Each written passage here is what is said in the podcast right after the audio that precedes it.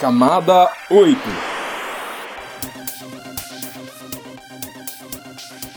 Olá, querido ouvinte, seja bem-vindo a mais um episódio do Camada 8, seu podcast sobre infraestrutura da internet, redes e tecnologia. Eu sou Eduardo Barazal Morales. E eu sou Antônio Marcos Moreiras, e o tema do nosso episódio de hoje será o CIMET, o Sistema de Medição de Tráfego Internet. Como podemos usar as suas medições para aferir a qualidade do acesso da internet em um provedor e pelo próprio usuário. E como essas medições podem contribuir para cada provedor e para a melhoria da infraestrutura da rede no Brasil inteiro. Procure o Camada 8 na sua plataforma de podcast favorita e inscreva-se nele. Compartilhe esse episódio com o pessoal do trabalho, da faculdade, com seus amigos. E se você usa o Spotify, você pode ativar o sininho para ser avisado de novos episódios. Mas antes de irmos para a nossa conversa, gostaria de dar os avisos iniciais. Queremos deixar o convite para vocês participarem da 13ª Semana de Infraestrutura da Internet no Brasil, que vai acontecer do dia 4 a 8 de dezembro de 2023 em São Paulo. Essa semana começa com o GTR 52, depois temos o GTS 38 e dois dias do X Forum 17, terminando no dia 8 de dezembro com a edição especial do Fórum Brasileiro de IPv6, em comemoração aos 15 anos do IPv6-BR. E neste dia nós vamos fazer a premiação do Prêmio IPv6 NIC-BR 2023. Esperamos encontrar todos vocês lá. No dia 18 de agosto de 2023, teremos o X Fórum Regional edição Centro-Oeste, em Cuiabá. As inscrições estão abertas e você pode encontrar o link na descrição do episódio. Os convidados de hoje são o Holger Wihan, supervisor de projetos de medição do NIC-BR, e o Paulo Quester Neto, analista de projetos do NIC-BR. Então toca a vinheta e vamos para a entrevista. Roteamento de ideias. Sejam bem-vindos, Holger e Paulo, aí ao nosso podcast, o Camada 8. E como já é de costume, a gente pede aí para os nossos convidados falarem um pouco de si. Então, quem é o Holger e quem é o Paulo? E onde vocês trabalham? Bom dia, tudo bem? Eu sou Wien, sou alemão, formado em ciência da computação e trabalho no NICBR na parte de medições, né? Eu faço a supervisão do desenvolvimento dos sistemas de medição. Bom, eu sou Paulo, eu também sou alemão, mas de várias gerações depois do Holger, né? Também trabalho aqui no NICBR como supervisor de projetos de ciência de dados. E a minha formação, na verdade, vem da área de computação. Passei por pós-graduação na área de dados, de inteligência artificial, e hoje é a área que eu atuo aqui dentro do NIC, dentro da área de medição de qualidade de internet. Gente, vocês poderiam falar um pouco para os nossos ouvintes sobre como funciona a área de medições aqui no Ceptro do NIC-BR? A área de medições do NIC-BR ela teve início em 2006 com o desenvolvimento do medidor CIMET. Né? E desse início foi conduzido no Ceptro, é, que é o Centro de Estudos e Pesquisas em Tecnologia de Redes e Operações. Um projeto antigo, né, evoluiu até o dia de hoje e com o tempo foi ganhando mais é, iniciativas complementares, mais projetos de medições, mas teve início com o medidor CIMET, amplamente conhecido. E o que é CIMET? Né? Você já está falando que isso daí é produzido aqui por vocês, mas o que é CIMET? CIMET é um medidor de velocidade né, para o usuário final, qualquer usuário poder é, pedir a qualidade do seu acesso à internet. Poder é, fiscalizar o provedor, se ele entrega o que, o que ele vendeu, Ô, Ruger, mas vamos, vamos devagar aí, porque eu sempre vejo quando vocês fazem propaganda do CIMET nas palestras, nos nossos eventos e tal, vocês falam que ele não é um medidor de velocidade, ele é mais do que isso, é um medidor de qualidade e que ele mede outros parâmetros. Então, como que é? É velocidade? É qualidade? O que, que ele tem de diferente? Verdade, né? Realmente, a gente, principalmente o consumidor, pensa muito em velocidade, né? Que isso seja a qualidade do, do acesso à internet que ele tem, né? Mas tem outras métricas que importam tanto quanto, né? Até porque hoje as velocidades que são comumente assim comercializadas para banda larga, elas são mais do que suficientes para a maioria dos casos de uso, né? A gente diz que o CIMET, é o medidor de qualidade eh, da internet, né? Uma das métricas é a velocidade, né? O mais tecnicamente a taxa de transferência, a vazão, né? Mas o medidor ele mede outras métricas que caracterizam então essa qualidade da, daquele acesso à internet.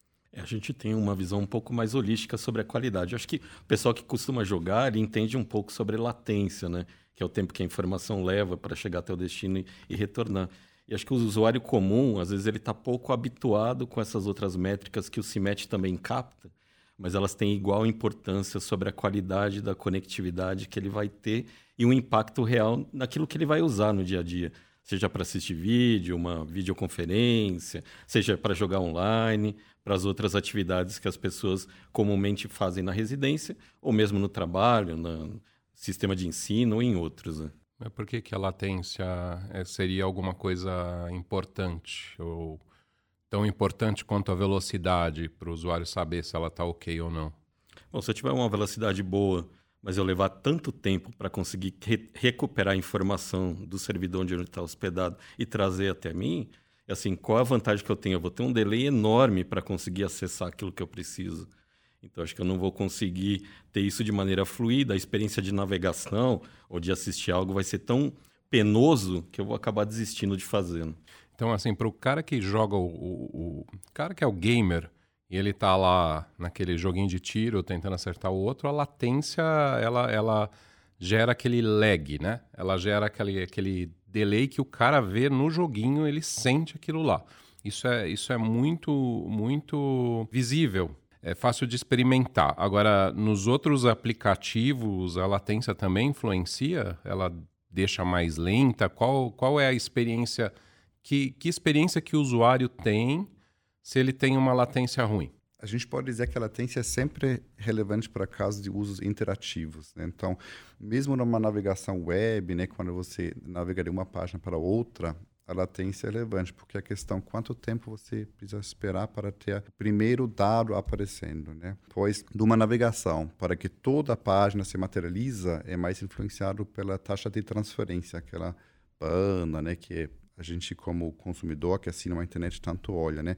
Mas a latência ela também influencia na, na experiência de qualidade de navegação em redes sociais, sempre quando uso interativo, é, numa videoconferência, e jogo né, é muito sensível para essa questão, mas em outros casos de uso também. É, sobre o jogo é assim, a diferença entre você, supondo que você jogue bem, entre viver e morrer, né?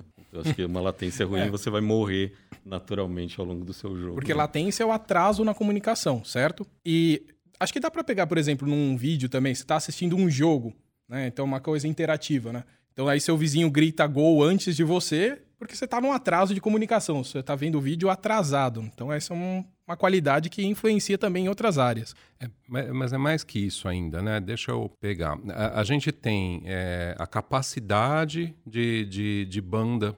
É como se, como se o provedor. Imagina que a internet fosse água. É como se o provedor instalasse um cano lá na, na casa do usuário. Aquele cano pode ser mais largo ou mais estreitinho, ou seja, passa mais água ou menos água. Isso, isso é a, a vazão, isso é a, a banda né, que, o, que o usuário tem contratada. Então, o usuário pode ter aquele cano super largo, o provedor pode ter um cano super largo até o outro provedor que tem até o. E tá... Só que se está muito longe, se, se demora muito para chegar, é, que é essa latência, é o tempo que o pacote leva, ainda assim a, a, velocidade de transferência de dados passa a ser mais baixa porque a internet ela, ela divide a informação em, em, um monte de pacotinhos e quando a gente usa o protocolo de transporte lá, já entrando na parte mais técnica, o TCP, ele, ele manda aquele pacotinho, ele manda alguns pacotes e espera que o outro lado fala que recebeu, né? espera um acknowledge. Isso limita a transferência. Se está muito longe, a, a, mesmo que o cano seja largo, passa pouca água. Vamos dizer assim, se, é, o cara tem lá, sei lá, 150 mega, 200 mega disponível, e não consegue usar aquela velocidade inteira porque a latência está alta. Então, a gente tem alguns casos em que a latência influencia diretamente na velocidade. Por exemplo, o cara vai baixar um arquivo, um arquivo qualquer da internet, pode ser um filme, um jogo, alguma coisa, e ele baixa numa velocidade menor do que aquela que está disponível, porque o servidor do outro lado está muito longe de um ponto de vista de, de, da transmissão de pacotes. Tá certo isso? Certo, sim. Aí você precisaria abrir vários fluxos TCP paralelos para conseguir superar essa limitação da vazão em função da latência, né? que inclusive o medidor também tem que fazer. Ah, vocês fazem isso dentro do medidor. Algumas aplicações mais inteligentes fazem isso, não? mas talvez não todas, né? Mas acho que voltando nessa parte da latência, dá até para fazer outra analogia, porque também não é só a distância, pode estar uma parte da rede congestionada e aquele roteador está demorando para processar aquele pacote, então até ele transmitir aquilo, fica o quê? Um atraso, e aquele atraso da sua comunicação. É como se você estivesse de carro e você vai fazer um trajeto, se uma determinada parte do seu trajeto está congestionada, vai atrasar para você chegar em determinado destino, né? Então, assim, não importa se você está pegando uma via com várias ruas, se tem algum período ali do seu trajeto que está entupido, você chega atrasado. E falando em congestionamento, né, causando latência, aí entra a perda também, porque nesses fenômenos no meio da, no caminho da rede, né, quando a gente tem é, a capacidade de roteamento de um de um roteador é, esgotado e ele vai enfileirando né, os pacotes, isso também causa, né, na medida que o buffer está cheio, é, pedra de pacote. Né? Então, normalmente se observa uma correlação dessas, de valores ruins dessas métricas numa rede congestionada. Né? Então, além da perda de pacote, que acho que é importantíssima, a gente já falou da latência, da vazão, acho que é importante falar do jitter, que é a variação da latência. Acho que resgatando um pouco do que você falou aqui, Bara, sobre a questão da analogia com o trânsito, vamos supor que eu chame um apli via aplicativo algum carro para me levar até algum destino. E ele estime que meu tempo vai ser de meia hora. E ao longo do caminho isso fique variando constantemente, assim. Isso assim é, é, é frustrante, degradante. Você tinha se planejado para alguma coisa, assim como as aplicações, algumas estão preparadas para lidar com alguma variação, mas quando isso começa a ficar muito gritante em termos de jitter e de variação de latência, ele tende a degradar a experiência de uso das aplicações. Então, acho que todo esse conjunto de métricas que o CIMET consegue captar e que alguns outros medidores não têm, a gente consegue entregar para o usuário para poder analisar e avaliar a própria condição da conectividade. Mas, Paulo e Roger, deixa eu entender isso melhor. Ainda focando em entender essas métricas todas aí. No exemplo que eu dei agora há pouco, eu, eu falei que a latência tinha a ver com a distância, tinha a ver com, com é, o número de redes e a distância física mesmo pela qual a informação tem que trafegar para chegar da origem até um determinado destino. Mas vocês citaram outros casos aí. Esse caso do jitter ainda complica um pouco mais o, o, entendimento aí, mostra que não é só a distância que gera a latência. O Eduardo deu o exemplo do, do trânsito. Então, a latência ela, ela pode ser gerada, como o jitter também pode ser gerado, por condições de congestionamento na rede, porque os dispositivos no meio do caminho eles têm aqueles buffers, eles armazenam o, o dado temporariamente antes de transmitir. Isso pode ocasionar o atraso na transmissão e pode ocasionar que um pacote vá um pouco mais rápido e o outro pacote seja segurado um pouquinho e vá um pouco mais devagar, e isso causa o jitter. Então, às vezes a latência e sempre o jitter, eles são causados por, por condições ruins na rede, por congestionamento, por excesso de pacotes trafegando, ou a CPU de um determinado roteador muito demandada, ele não está dando conta daquele tráfego, é isso? Isso mesmo, né? Então vira um, é, um resultado da qualidade da gestão da rede que o provedor faz, né? A gente pode dizer que o, trabalho técnico do provedor ele influencia então esses esses fatores, né? E com isso também a necessidade de medir isso no, no CIMET, no medidor da qualidade, para dar para o usuário um feedback sobre o, a qualidade do trabalho que o provedor faz. Certo. E esse, a gente tem também um, um, outro parâmetro que é a perda de pacotes. Perda, sim. Que acontece quando? A perda é um sinal de perda de pacote, por exemplo, é, é quando os buffers nesses é, dispositivos do, né, ao, ao, longo de uma rota né, é, são cheios e é, a taxa de chegada né, é, ultrapassa a taxa de encaminhamento do, de um dispositivo. Pode causar perda de pacote. Agora, é, o usuário raramente ele experimenta uma perda de pacote porque os protocolos de transmissão eles podem recuperar disso, né? Só que aí a perda de pacote ela vira uma fonte de, de, de latência, de atraso, né? Quando se perde um pacote, a aplicação muitas vezes o usuário não percebe isso, mas por baixo dos panos ocorre uma retransmissão do pacote que gera também um, um, atraso. Acho legal de ponderar essas coisas, né? Que vocês falaram aí do buffer, né? Na verdade é uma memória, né? Que o roteador ele está lá recebendo os pacotes lá no meio e ele vai armazenando e processando. Quando ele consegue, ele repassa aqueles pacotes para frente. Só que pode ser que chegue muitos pacotes e ele não consiga ali, armazenar todos antes de processar. E aí ele acaba descartando, daí acontece a perda de pacotes. É isso, né? Isso. Quero ver você fazer uma analogia disso com o trânsito, cara. É, aí é difícil mesmo. aí já é um buraco na rua, né? Onde os carros é, caem. Os, buracos, é. os carros caem no buraco e o trânsito continua fluindo. O carro não okay. chega inteiro. Né? Analogias absurdas aqui para entender as coisas. Vamos para frente. Mas isso, desculpe, diretamente um aspecto, acho que da simplicidade da internet, né, da arquitetura da internet.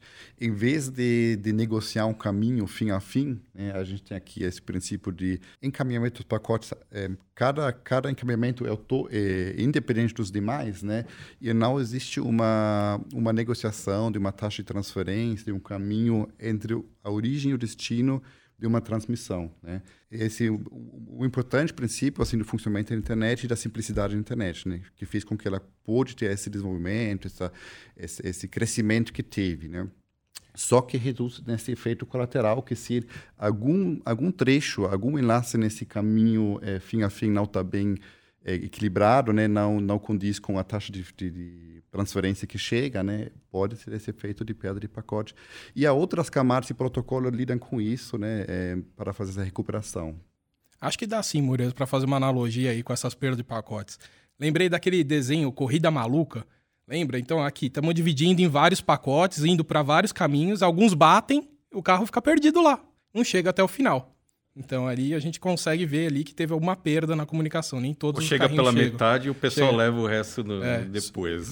Você conseguiu fazer uma analogia legal aí. Mas ó, só lembrando assim para situar nosso ouvinte, a gente está falando do CIMET, certo? A gente está falando das coisas que o CIMET mede, se ele mede muitos parâmetros de qualidade diferentes da internet e muitas coisas a mais do que os outros, vamos dizer assim, concorrentes medidores de velocidade.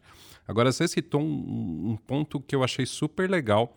Você falou da arquitetura da internet. Você falou que a internet tem uma arquitetura simples para ser escalável, que é aquela arquitetura do best effort, né? não é muito complicada, não tem reserva de banda, não tem QoS.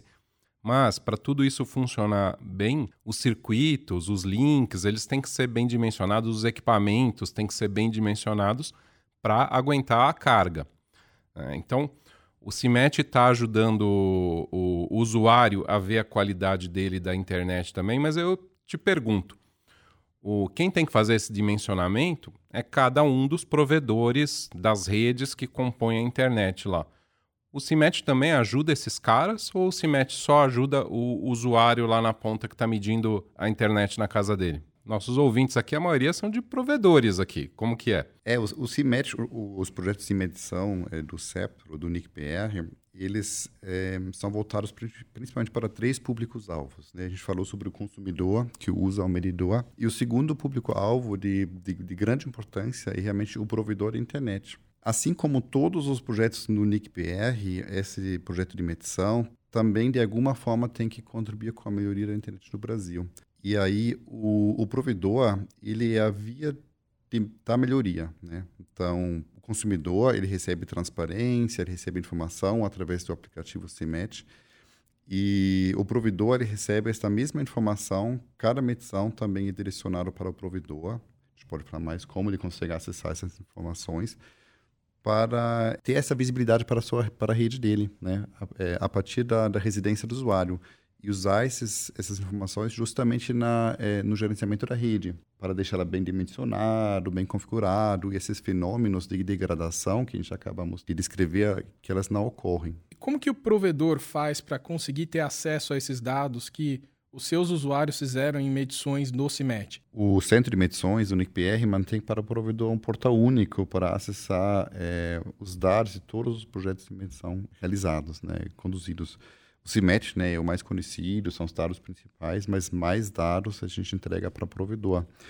E esse acesso é pelo portal do Sistema Autônomo, o PAS, né, portal único, pas.nic.br, disponível para o provedor é, acessar e esses dados e trabalhar com esses dados. Paz com S, né? Paz com S. É o portal do sistema autônomo. Aí ele faz um cadastro e aí ele já vai conseguir ver todas as medições dos usuários relacionados ao cadastro dele? É um processo em duas etapas. Ele cria primeiro um, um usuário que é vinculado à pessoa, né, a pessoa física, né, é, se identifica com o endereço do e-mail e em seguida ele precisa se vincular ao sistema autônomo em questão. Então ele indica o sistema autônomo sobre qual ele, para qual ele queria ter acesso, né?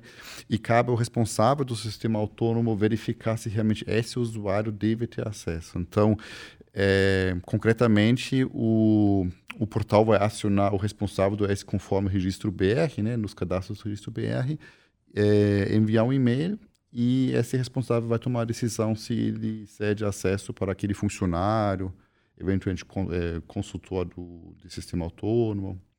Aí, feito isso, ele vai ter todas essas medições dentro desse portal.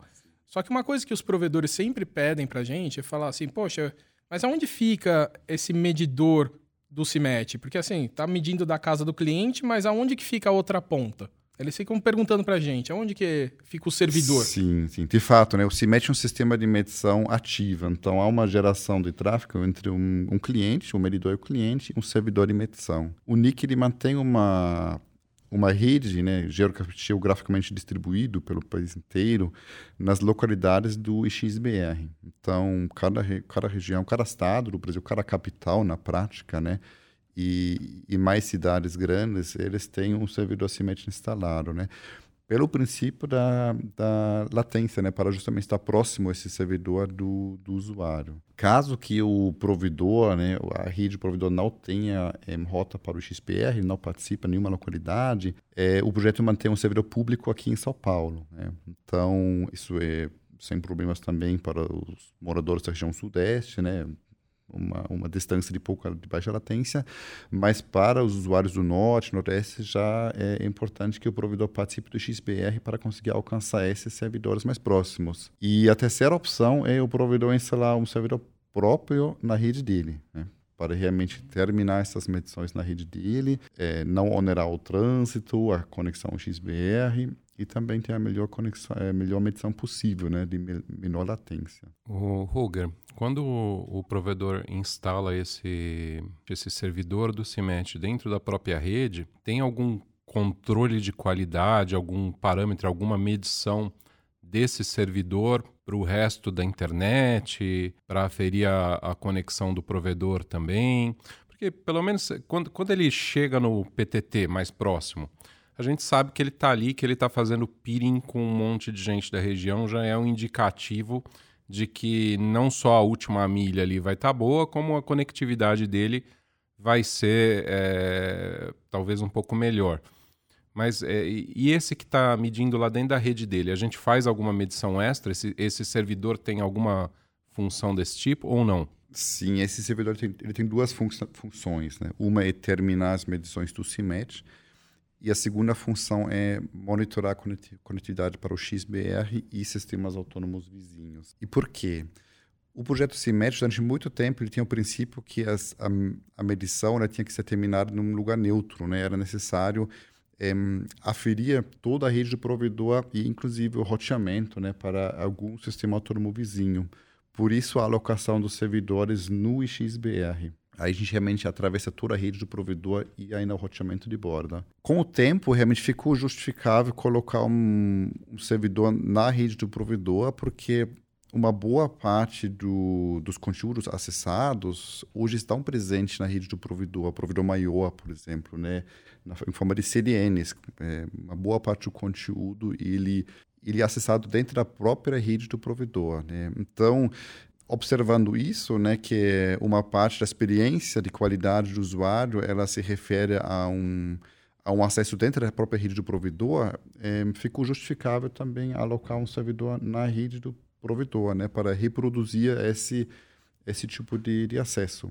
Mas esse princípio original do CIMET, que no fundo é, busca ser aferir a qualidade né, até um ponto fora da rede do provedor é, ele é mantido através da medição complementar, essa medição que verifica é, métricas não volumétricas, no caso, até o XBR e até é, sistemas autônomos vizinhos. Você falou muita coisa interessante, vamos por partes.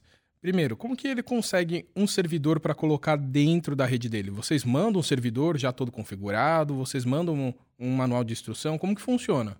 É, a gente dis disponibiliza o software, né? Então, o provedor consegue baixar uma imagem de uma máquina virtual e basta ele ter um servidor com algumas que atende alguns requisitos de hardware, né, de capacidade de processamento, capacidade capacidade de, de transferência, de rede, e justamente a capacidade de, eh, de executar e gerenciar máquinas virtuais, né, para ele é, executar esse servidor e manter na sua rede. Então, o servidor, o provedor, ele entra com o hardware e o, o, o projeto CIMET entra com o software e distribui num formato de fácil, fácil é, instalação e, e controle.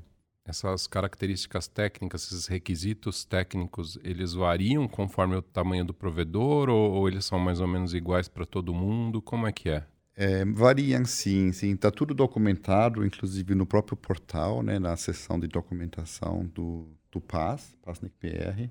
Então lá são os detalhes, mas é, vendo que a gente tem realmente uma, uma, uma ampla é, variedade de tamanho dos provedores, né, é, nós damos uma orientação de configuração do servidor para é, uma interface gigabit e outra para uma interface de 10 gigabit. Quantos recursos de memória, CPU ele deveria ter. O Roger, o sistema é inteligente, vamos dizer que o, o provedor coloca lá um servidor aparentemente bem dimensionado, mas tem um, um boom de usuários lá fazendo teste e aquele servidor não dá conta. O, o sistema trata isso? O sistema só aceita os testes que o servidor consegue? Como, como funciona isso daí no CIMET? A gente faz o monitoramento do, do consumo dos recursos, né, da capacidade de ocupação desses recursos que o servidor fornece. É, então, a gente monitora o uso de CPU e, a princípio, também é, ocupação da capacidade da interface de rede, mas a possibilidade de fazer esse monitoramento da interface de rede depende de como ele, ele, ele da configuração, é um aspecto mais técnico, né, de como ele entrega essa interface para a máquina virtual. Se uma interface completamente virtualizada, não temos como observar realmente a ocupação da interface física, mas se ele escolha uma de duas possíveis eh, configurações de entregar essa interface para a máquina virtual né, de uma forma mais física, o próprio CIMET monitora então a ocupação dessa capacidade e é capaz de alertar quando o servidor é sobrecarregado. Tá, mas aí ele alerta pro provedor que ele tem que redimensionar ou alerta vocês que tem que pedir para o provedor redimensionar a máquina? É, a princípio, nós, nós recebemos essa informação, né? Então, é, por enquanto, ainda não tive, tive a necessidade de orientar os, os, os provedores a fazer uma, um upgrade do hardware, mas a gente monitora, né, para, para ficar por dentro, né, se em algum momento uma medição poderia ser estrangulado, assim, pela, por esgotamento da capacidade do servidor, né? E do nosso lado, a gente sempre tem a possibilidade de excluir um servidor da lista de servidores disponível para os, os, usuários, né? Esse produto é o que a gente chama de CIMET AS ou é o CIMET SP? Hoje a gente chama ele de servidor de teste CIMET, né? Servidor de teste CIMET. CIMET isso. Disponível certo. para o provedor instalar na sua rede.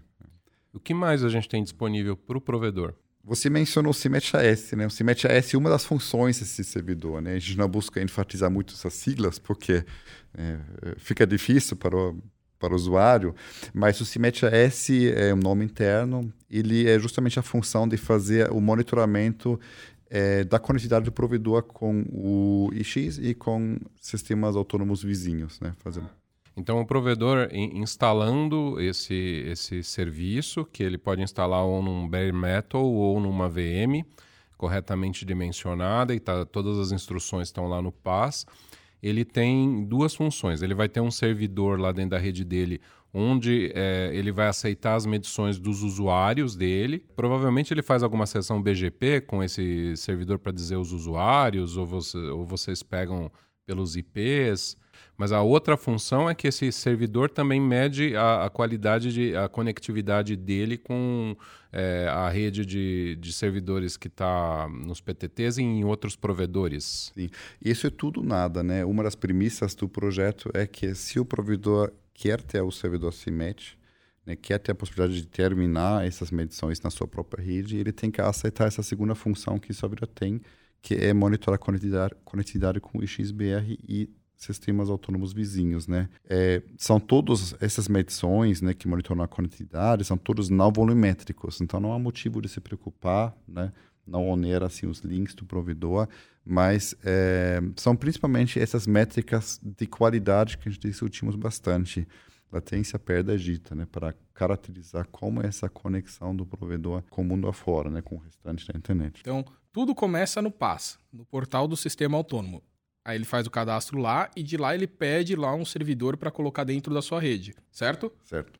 Daí os usuários dele vai começar a fazer as medições no CIMET e vai conversar direto com o ponto mais próximo, que é o servidor de CIMET que já está na rede dele. E aí essas medições vão ficar visíveis para ele no PAS. Sim. E aí o servidor também faz medições com outros servidores, que é para ele ele saber como está a conectividade dele com os vizinhos dele. E esses dados também ele acessa no PAS. Também no PAS, sim. Ah, então é um, o PAS é um grande portal ali de que ele vai ver todas essas métricas e analisar como está a rede dele, aonde estão tá os problemas e depois ele toma as ações. Exatamente. Então, isso pode ser uma baita ferramenta, porque o cara consegue ver a, a, a última milha dele com os usuários, consegue ter uma ideia ali e eu fico imaginando, né, que sempre o usuário que está mais propenso a fazer medições é o usuário que está experimentando algum problema, né? Então, ele, talvez seja uma ferramenta importante para o cara do provedor descobrir problemas na rede dele até antes do usuário chegar a abrir um chamado e a, a, a conseguir agir proativamente, né? Mas além disso, ele ainda vai ter uma, uma boa noção de como que está a interconectividade dele é, no Brasil, com outros provedores. É, mede só com outros provedores, mede com, com algum ponto específico, mede, por exemplo, com algum provedor de, de conteúdo e serviços específico, alguma coisa assim? Hoje as medições são para o XBR e outros sistemas autônomos. Né? A princípio, o, a gente não distingue em provedor de acesso, provedor de, de conteúdo. É, é necessário ser um sistema autônomo para ter esse servidor instalado, né? Mas, na prática, são os provedores de acesso que, que instalam o servidor CIMET, então a medição ele se dá para esses sistemas autônomos nesse momento. E tem que ser um provedor registrado no registro BR, né? Porque vocês verificam a base lá do cadastro no PAS. Então, se ele for um sistema autônomo de outro país, não vai poder utilizar. É fundamental ser sistema autônomo do Brasil e é, ter conectividade a alguma localidade do XBR. Isso também é uma das premissas que a gente verifica. Ah, o que também vale a pena mencionar, né, hoje em dia endereços IPv4 são é, escassos, o, o, servidor precisa pelo menos um endereço IPv4 e um é, endereço IPv6 público. Isso verificado na ativação, podendo atribuir isso ao servidor, o provedor é apto a ter ele.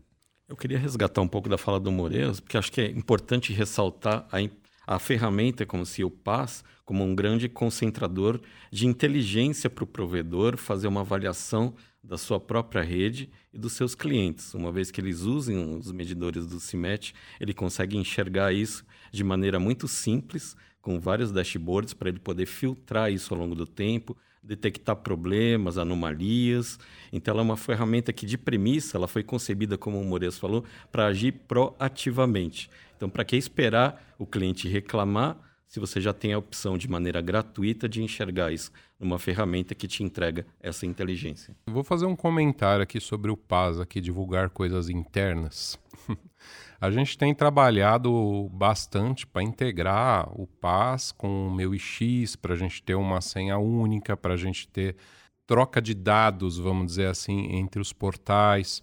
Então, para você provedor aí que já é usuário, participante do PTT, participante do OpenCDN e agora, se não usa ainda, vai começar a usar o CIMET depois de ouvir esse episódio, logo, logo as coisas vão estar mais integradas. Você pode esperar isso, pode cobrar isso da gente, pode cobrar isso de mim nos eventos aí que a gente vai fazer. O Eduardo tá fazendo aqui cara de não, você tá. Não, vamos... não, não, você é o seu nome na fogueira, não é o meu, então tô tranquilo. Ah, eu...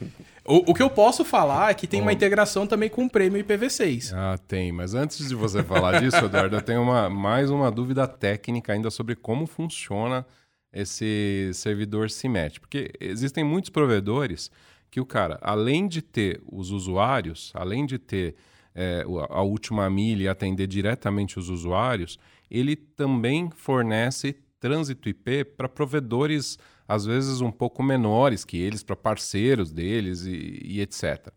Então imagina essa situação. Eu sou um provedor que eu tenho meus usuários, eu coloco na minha rede esse servidor CIMET. Mas eu tenho alguns provedores atrás de mim que são meus clientes de trânsito IP. Eles vão poder fazer uso desse mesmo servidor CIMET que está na minha rede, sim ou não? Sim. E como? Por isso que eu perguntei aquela história: o, o, o, eu anuncio os prefixos por algum BGP, eu passo uma lista para vocês por e-mail. Como que é? Como que o servidor CIMET sabe quais requisições ele tem que atender ou como que o usuário na ponta é direcionado para um servidor CIMET específico? Sim. O sistema tem um processo de aprendizagem né, de é, qual usuário, qual rede tem rota para qual servidor, através do BGP. É, então, periodicamente se constrói uma base que no momento de uma medição, no momento que o usuário ele usa o CIMET né, e, e, e, pretende disparar uma medição, o primeiro passo é a consulta dessa base para saber quais servidores seriam alcançáveis. Né? É, para quais ele tem, tem uma rota. E aí a gente tem esse princípio que é, de prioridade. O servidor na rede do provedor ele tem prioridade. Se ele tiver mais do que um servidor na sua rede, se for uma rede extensa, né, ou se tiver a situação, ele tem na rede, mas o trânsito também tem, é, vai ser o princípio de, de latência para selecionar entre esses servidores né, próprios. E a segunda opção vai ser o XBR. Né? Mas através desse mecanismo de, é, do BGP, né, aprender assim se existe uma rota ou não para um determinado é, servidor de teste, assim isso é transparente, né, para para o provedor. Tem, eu queria puxar uma fala do Paulo que eu achei importante dele falando que o PAS ali é para você atuar proativamente, mas você precisa ter medidas, né, medições feitas na sua rede. E aí como que você estimula um usuário a fazer essas medições? Né? A gente tem o jeito de fazer Cmet Web, tem o Cmet Box, tem alguma outra forma, Cmet Mobile. Como que funciona assim? Porque eu penso no provedor, ele quer atuar, então ele tem que incentivar os clientes dele a fazerem medições. O que, que ele pode fazer? Bom, esse é um grande desafio para nós, para o provedor e para o próprio consumidor. Em primeiro lugar, assim, a gente divulga constantemente o CIMET como um medidor de qualidade, como disse o Moreiras, e que ele tem um ecossistema que favorece o consumidor para fazer a avaliação da sua conectividade, o provedor empoderando ele para ele saber sobre a sua própria rede e o seu consumidor, e por último os dados que seguem, depois a gente vai falar sobre isso, para pesquisas, para ecossistema público de política pública. Existem vários tipos de medidores CIMET é, é, para as diversas plataformas, você já citou algumas delas aqui. A mais simples de todas é o CIMET Web. Você tem o site do CIMET, você apontou para lá, ele faz a medição nas duas famílias V4 e V6 das métricas, tanto de vazão quanto de latência. E aí a gente tem um segundo tipo de medidor, que é o medidor mobile, que está para as plataformas mais conhecidas, o Android e o ES, que está para ser atualizado, né? E também esse medidor para hardware, né? que a gente tem tanto para instalação no Linux, que permite uma medição periódica, não provocada por usuário, como os dois primeiros que eu citei, mas de maneira automática à, medida que o tempo vai aleatorizando a medição. E acho que esse é a mais eficaz e a mais rica em termos de dado para o provedor, para o consumidor e para todo o ecossistema. Porque uma vez instalado, ele vai passar a medir. Por último, existe um projeto especial conhecido como CIMET Box, que permite a, a, via código aberto, no GitHub, conhecido, que possa ser embarcado como dentro do firmware do roteador, quando ele tem sistema operacional aberto. Mas a gente está tentando expandir a gama possível de fabricantes que permitam instalar esse medidor para o roteador. E aí isso é um desafio para nós, porque existem inúmeros firmwares de diversos fabricantes e nem todos são abertos. O que a gente pode comentar aqui, a gente tem atuado em algumas frentes, principalmente com o Raspberry Pi, ultimamente testando em alguns pilotos pelo país, e outros que se favorecem do OpenWRT como sistema operacional do roteador. Então a gente pede que os provedores nos procurem é, com esse tipo de solução, quando eles têm um número de clientes grandes, com alguns roteadores, que a gente possa, de repente, favorecer essa instalação para que aconteçam essas medições de novo, periódicas. Né? Paulo, tem um provedor, eu atendo lá uma grande base de clientes domésticos e alguns clientes corporativos, algum, algumas pequenas empresas, médias empresas, tal, algumas instituições públicas. Vamos dizer que eu esteja interessado em, em fazer um, um monitoramento mais próximo, mais, mais forte ali dessas instituições aí que eu atendo que são mais no mercado corporativo instituições públicas. Que alternativas que eu tenho? Se eu entendi bem a sua fala, eu tenho o Cement Box, eu posso instalar uma versão desse roteador Cement Box, mas eu tenho também essa possibilidade de fazer o software é, rodar em Linux, que pode ser um, um, um servidor Linux, um, um host Linux, ou pode ser até um Raspberry Pi. É isso? É isso. Ou tem algo mais? São essas as opções mesmo, né? Então, e dois princípios, né? Um seria medir realmente no, na CPE, no roteador. Então, o outro seria modelo de sonda de medição, né? Com várias plataformas possíveis, né? Para eu implantar uma sonda. O melhor ponto de medição, na verdade, seria no roteador, porque além de não é, eliminar essa necessidade de, de comprar um segundo dispositivo, colocar um segundo dispositivo, é, nesse ponto de medição, existe a possibilidade de observar se tem tráfego é, concorrente. Então, é tanto possível é, interromper ou reagendar uma medição periódica quando ocorre um uso do link naquele momento, como também é possível né, não fazer isso, mas é, rotular essa medição, que ela poderia, de repente, acusar um valor mais baixo porque teve um uso concorrente desse, dessa conexão à internet. No modelo da sonda, a gente não tem essa possibilidade, não tem essa visão, né? mas é a forma mais simples de implantar.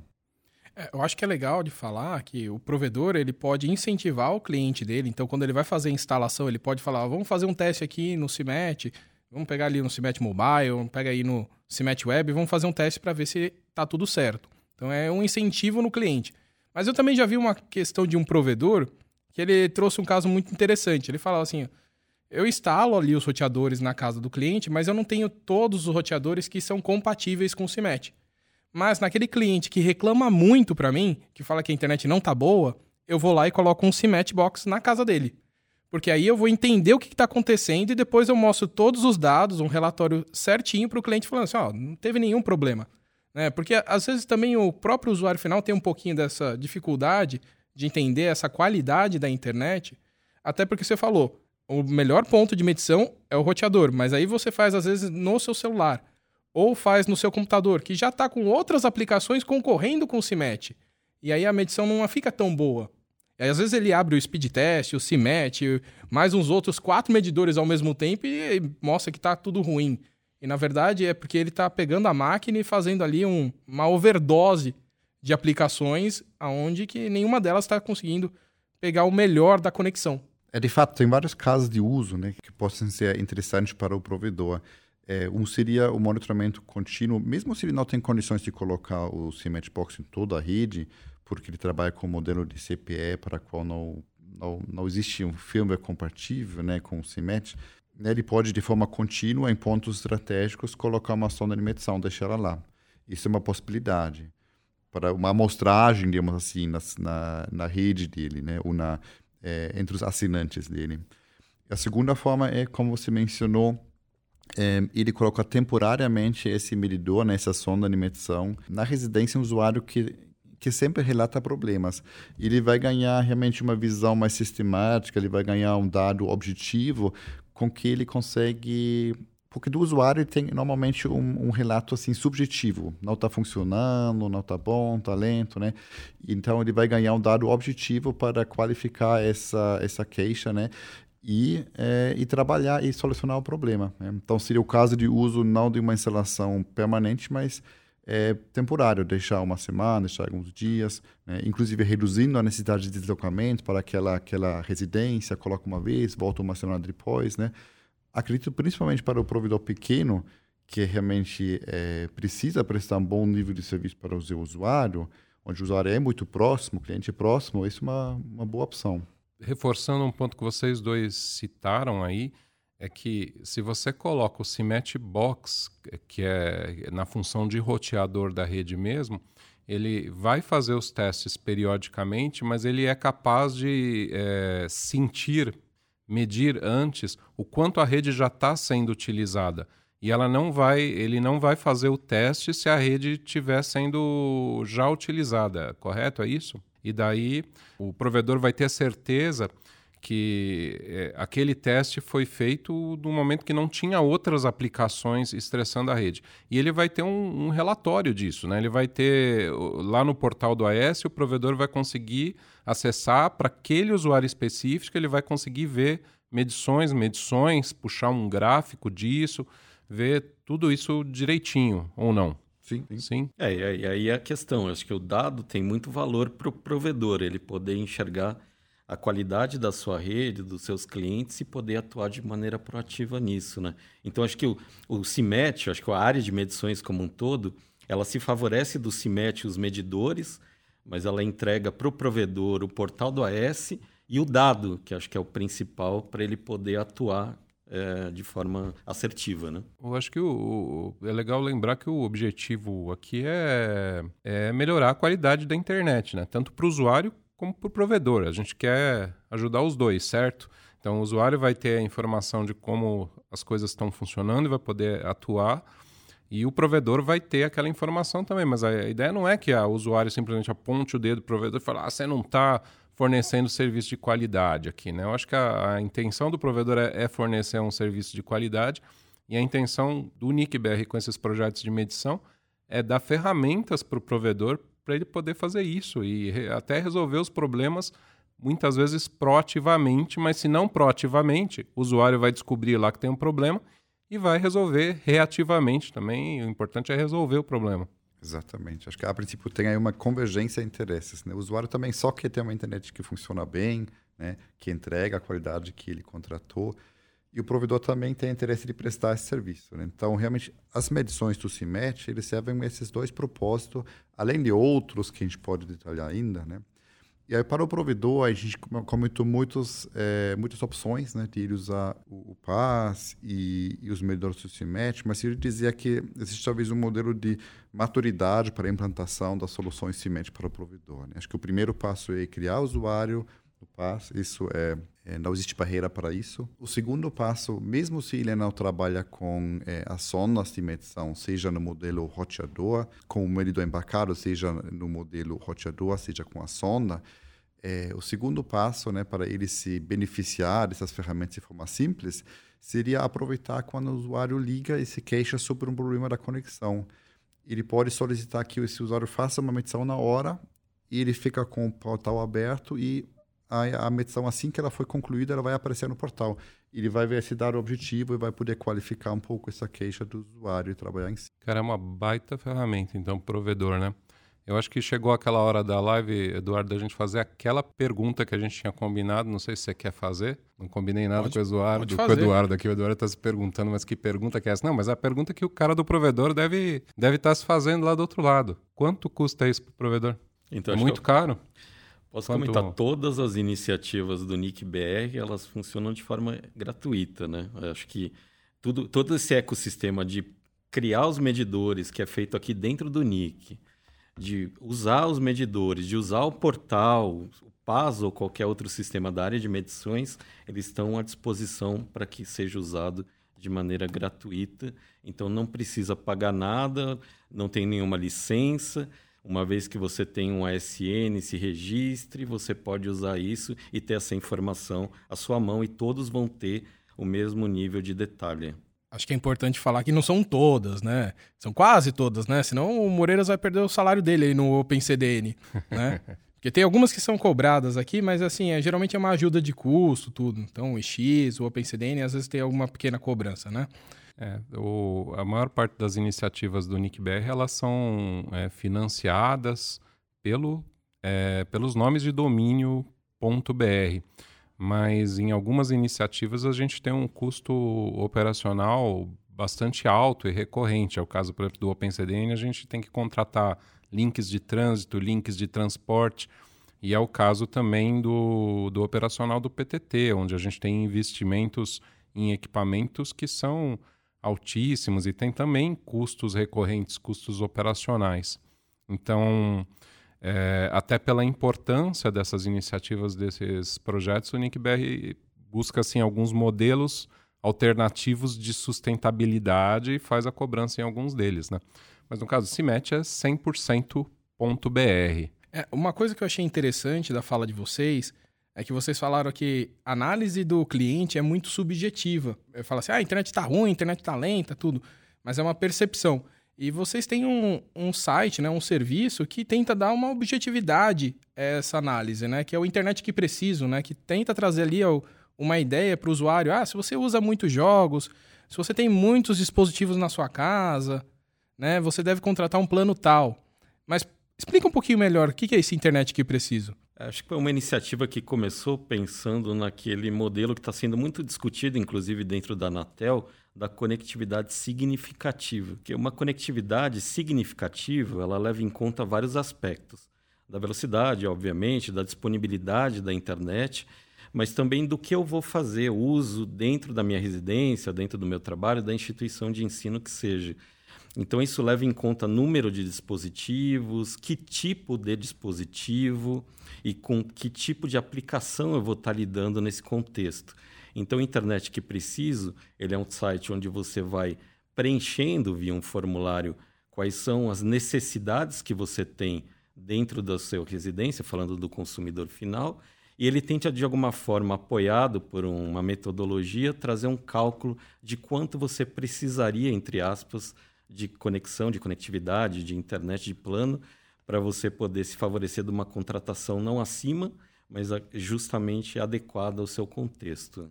É uma inteligência artificial, né? Que fica monitorando a sua casa e ele te dá a resposta de quanto você deveria contratar. Não, nesse caso eu acho que está mais para uma calculadora mesmo. eu queria fazer uma provocação para os provedores, né?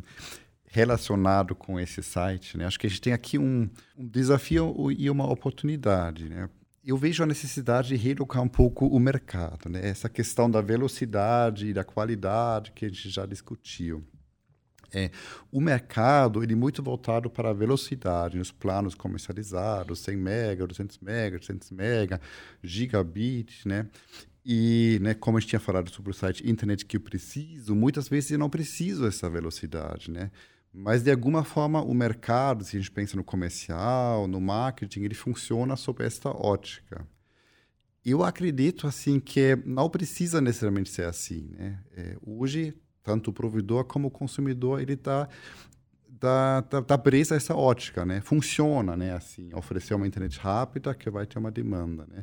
Só que a gente sabe que qualidade é algo diferente. E acredito que o primeiro provedor que vai descobrir como explorar isso comercialmente, um outro conceito de qualidade, né, levar em consideração métricas como disponibilidade, né, qual é o downtime no mês, latência, de alguma forma conseguir comprovar isso, que ele faz um trabalho de qualidade nesse, nesse sentido e que consegue comunicar isso para o, o consumidor, acho que ele vai ter uma vantagem, né? Ele vai, de repente, competir sobre sob outros termos, né? Ele vai deixar a outra a, a competição para trás, porque a competição ainda está preso a esse conceito da velocidade. A gente dá uma ferramenta para ele conseguir medir isso e comprovar que ele tem essa qualidade toda. Agora ele que busca agora soluções de marketing para conseguir vencer o teu desafio aí, né, Roger? O desafio é isso, né? Fazer isso como funcionar. falar, como comunicar essa, isso, Exatamente, fazer essa comunicação funcionar. É. Mas eu acho que seria muito benéfico para a internet no Brasil, para a experiência dos usuários, para realmente também ter é, soluções adequadas, né, custo né, e eficiência. É, eu já vi alguns consultores falando de fazer esses planos modulares de acordo com a necessidade do cliente, né? Acho que está migrando para isso. Tem algumas eh, empresas, instituições que estão pensando nessa ideia. E esse conceito da internet edificativa que o Paulo mencionou está ampla, sendo amplamente é, discutido, né, é, até pelos reguladores, né, em fóruns internacionais, né, relacionado com isso. Tá, e eu acho legal também de falar desse internet que preciso, porque o provedor aparece na listagem daquela localidade, né? Então, é uma forma de marketing. Então, se um usuário vai querer usar aquele internet que preciso para descobrir os provedores da região, se ele tiver listado lá, ele pode ser contratado ou não. Então ele tem que usar essa família do CIMET. Então é mais um incentivo para o provedor deixar de usar os outros medidores e usar o CIMET, porque ele vai poder ser contratado e aparecer ali no internet que preciso. Mas acho que é legal também a gente comentar também dos dados, né? Você falou que serve também para o setor público, para fazer pesquisas, tudo, né? A gente está pegando o que é bom para o provedor, o que é bom para o usuário, mas também é bom para a gente que tem essa utilização do CIMET, porque a gente utiliza esses dados para alguma coisa. Mas pode explicar um pouquinho melhor, Paulo? Posso sim. Acho que a gente, quando concebeu a área de medições aqui, a gente usa os medidores da família CIMET como um instrumento de coleta para verificar a qualidade da internet. Então, isso favorece, como a gente comentou no início, o consumidor, que consegue avaliar a sua conexão, favorece o provedor de enxergar a qualidade da sua rede.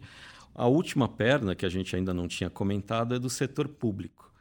Então, à medida que você usa os medidores da família CIMET, esses dados eles são sumarizados de forma anonimizada no território brasileiro de, de maneira a entender a qualidade nos diversos níveis administrativos, sejam eles intramunicipais, chegando até setor censitário, dentro das cidades, ou até regiões do país.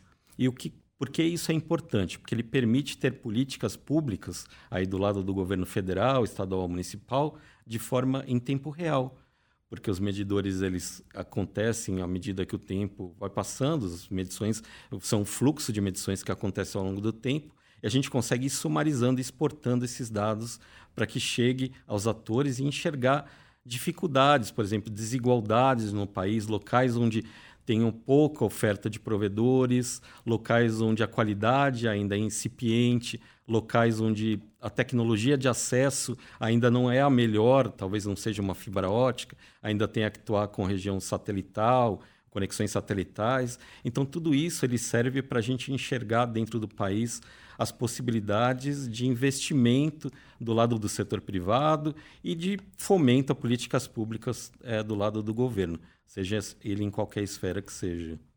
É, que até eles fazem, por exemplo, um incentivo para a Amazônia. Né? Então tem o PAS, né, que é o Programa da Amazônia Integrada e Sustentável, que foi para a RNP. Então teve ali, pode redirecionar verbas para um lugar que está sendo mais ali prioritário na questão do desenvolvimento da internet. Mas a gente também utiliza os dados para o prêmio IPv6, não? Eduardo, ainda antes de falar disso, eu tenho uma dúvida. Ô, segunda vez, Moreira, ah. você não está deixando falar do prêmio IPv6. Ah, assim o pessoal fica curioso, a gente deixa para o final.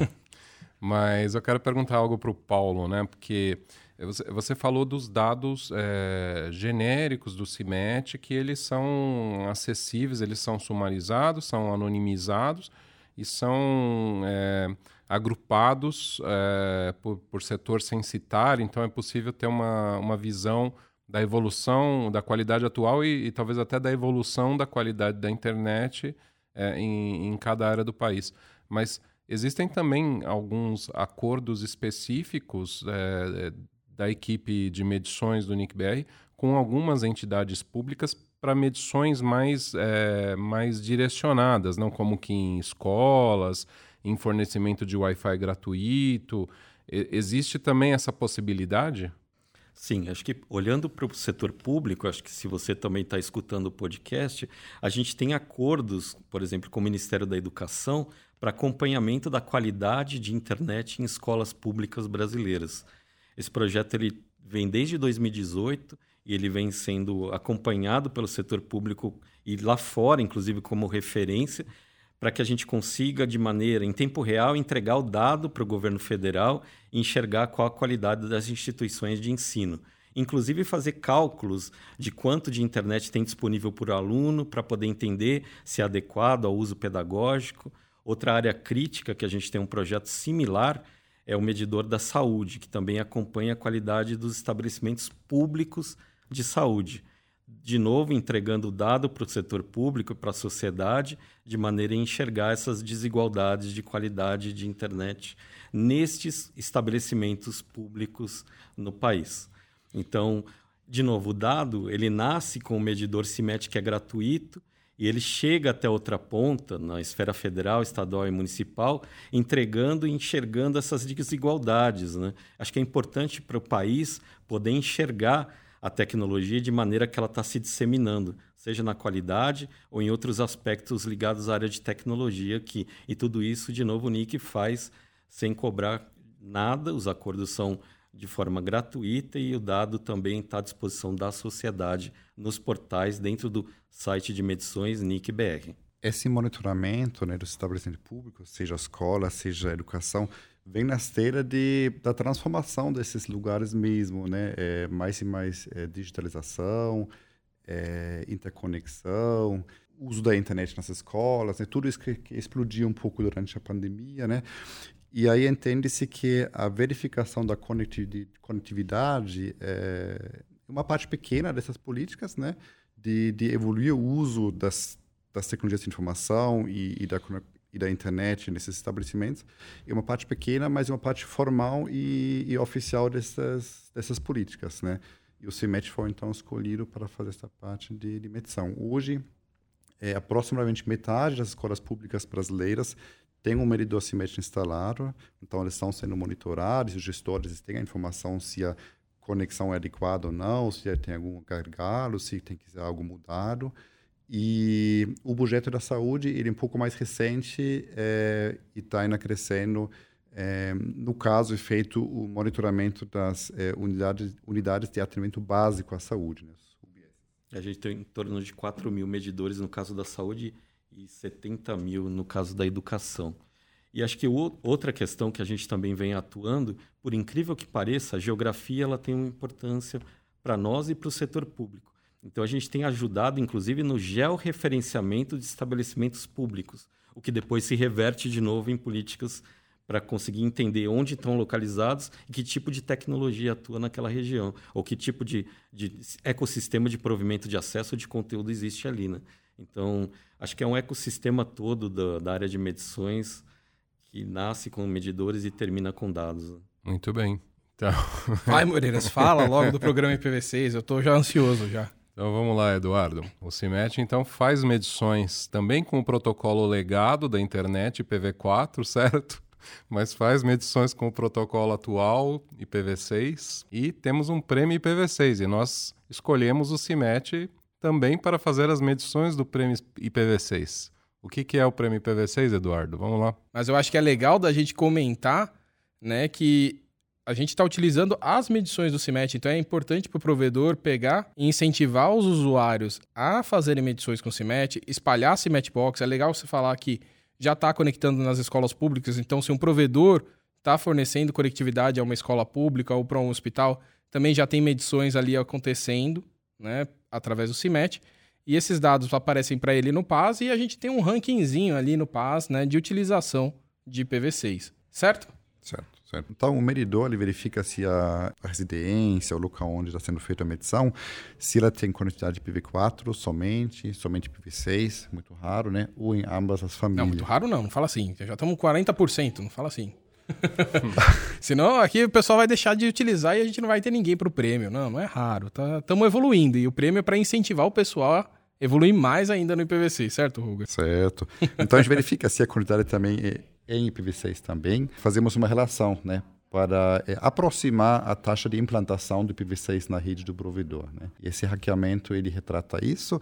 Tem dois ranqueamentos, um é voltado para a, a implantação absoluta, né? se, se a rede é 100%, 90%, 80% do IPv6, e o segundo ranqueamento é sobre a, o acréscimo, né? sobre é, o quanto ele trabalhou durante esses quatro meses de desafio. Então a gente é, monitora também esse esse acréscimo né, da taxa de implantação da rede e é, ranqueando essa parte e premiando a parte. Tem dois prêmios no fim do desafio. Muita gente perguntou, né, mas por que, que vocês escolheram o CIMET para fazer essas medições? É, não dava para usar alguma medição pública que já existe?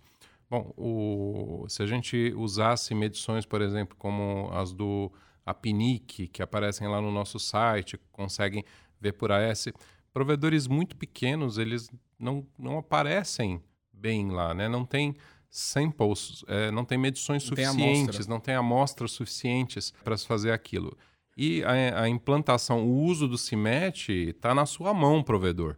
Né? E o CIMET é um excelente medidor, como a gente enfatizou durante o episódio inteiro, que te dá um monte de ferramentas para é, melhorar a sua qualidade. Então, a gente espera que o pessoal que está participando do prêmio IPv6 incentive o uso do CIMET é, pelos seus clientes, pelos seus usuários. É, isso vai permitir a gente fazer medições decentes aí relacionadas ao prêmio e vai permitir também que o provedor que está participando monitore e, se preciso, melhore a sua qualidade ao longo desses meses aí em que vai acontecer também essa implantação do IPv6 aí reforçada, né? E aí ele pode ganhar o quê? Uma viagem aí para a próxima edição do LACNIC no próximo ano e também ganhar a proposta de patrocínio aqui nos eventos que a gente cuida, que é o do Intrarede, a Semana de Capacitação e o X-Fórum Regional. Então ali e, o, e o reconhecimento, né? A gente vai ter um evento, né? A gente vai ter um evento sobre IPv6, o Fórum IPv6, para celebrar, marcar os 15 anos do IPv6 BR na semana de infraestrutura. Então na quarta e na quinta-feira a gente tem o IX Fórum, na sexta-feira o Fórum IPv6 e lá a gente vai fazer essas premiações, vai ter também o um reconhecimento para quem conseguir atingir um grau de implantação acima de 70. 70%. Vai ser no dia 8 de dezembro. 8 de dezembro de 2023. Anotem a data aí. Eu estou com muita expectativa, né? A gente vai atualizar esse ranqueamento uma vez por semana, né? A cada, cada final de semana. Então, espero que a gente venha ver bastante é, atividade nesse ranqueamento, troca de posições, né? Que haja realmente um, um, dinamismo nesse, nesse ranqueamento e o provedor consiga acompanhar cada semana, ver como ele está indo em relação a, aos demais. O provedor que vem acompanhando as iniciativas do NIC em relação ao IPv6 está na hora de mostrar o trabalho, né? Acho que o NIC incentiva o uso e, assim, acho que está na hora agora de vocês mostrarem o trabalho de casa. Acho que é legal e visibilidade para vocês, assim. Acho que é a ideia de uma competição saudável que vai ser interessante de acompanhar. Né? É, e a gente vai dar o reconhecimento para aqueles que trabalharem com IPv6, né? Bom, mas para a gente finalizar, vocês querem deixar um comentário final? Roger quer falar alguma coisa? Ah, eu queria fazer o convite para, para nosso público, né, de realmente é, aproveitar o CEMET, né, é um projeto financiado, conduzido pelo NIC desde 2006, tem muita experiência, muita é, é, acumulado, né? Uma metodologia de medição que evoluiu. Hoje tem uma família de projetos e uma família de medidores. Se a gente pensar só no CIMET, uma família de medidores, então tem para cada plataforma. Mas tem é, na área de medições uma família de projetos complementares, né?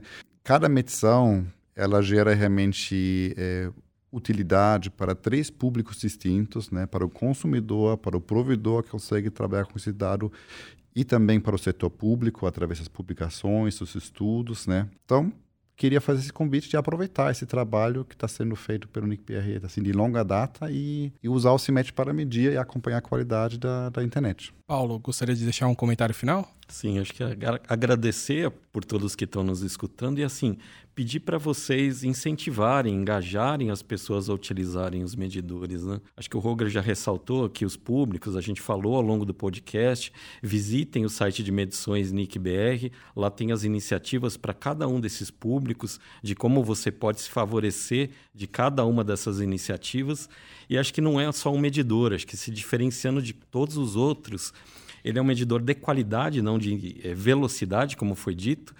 E esse dado ele tem valor para o país, assim. À medida que você incentiva os seus usuários a usarem o CIMET, ele vai ter um valor de transformação para o Brasil. E acho que isso se reflete em todas as iniciativas que o NIC promove aqui dentro de transformação tecnológica e de melhoria do ecossistema de internet. Tá certo, muito obrigado. Obrigado. Obrigado. Bom, a conversa estava muito boa, mas vamos para os nossos últimos avisos. Estamos com as inscrições abertas para o nosso curso Bcop presencial em Belo Horizonte. A turma vai acontecer do dia 18 a 22 de setembro de 2023. As inscrições estão abertas até o dia 27 do 8. Também estamos com as inscrições abertas para a turma 27 do nosso curso Bcop EAD. A turma vai acontecer do dia 11 a 15 de setembro de 2023 e as inscrições estão abertas até o dia 27 do 8. Sugestão de temas, dúvidas, elogios e críticas construtivas, mande um e-mail para cursosceptro.nic.br ou agora você pode também mandar diretamente na caixa de perguntas, logo abaixo da descrição do episódio no Spotify. Só para o Spotify isso vale. Inscreva-se na sua plataforma de áudio preferida e lembre-se de ativar as notificações. Quero convidar a todos para que se inscrevam também em nossas redes sociais, para não perderem nenhum conteúdo importante. Vocês nos encontram no Twitter como comuniquebr E no Facebook, LinkedIn, Instagram, Telegram, nós somos NickBR. No YouTube é só procurar por NickBR Vídeos. Esperamos que você tenha gostado do episódio e qualquer problema é culpa da camada 8. Até mais! Até mais, pessoal. E lembre-se que essa é mais uma das iniciativas proporcionadas pelo registro de domínios.br. Registre o seu.br.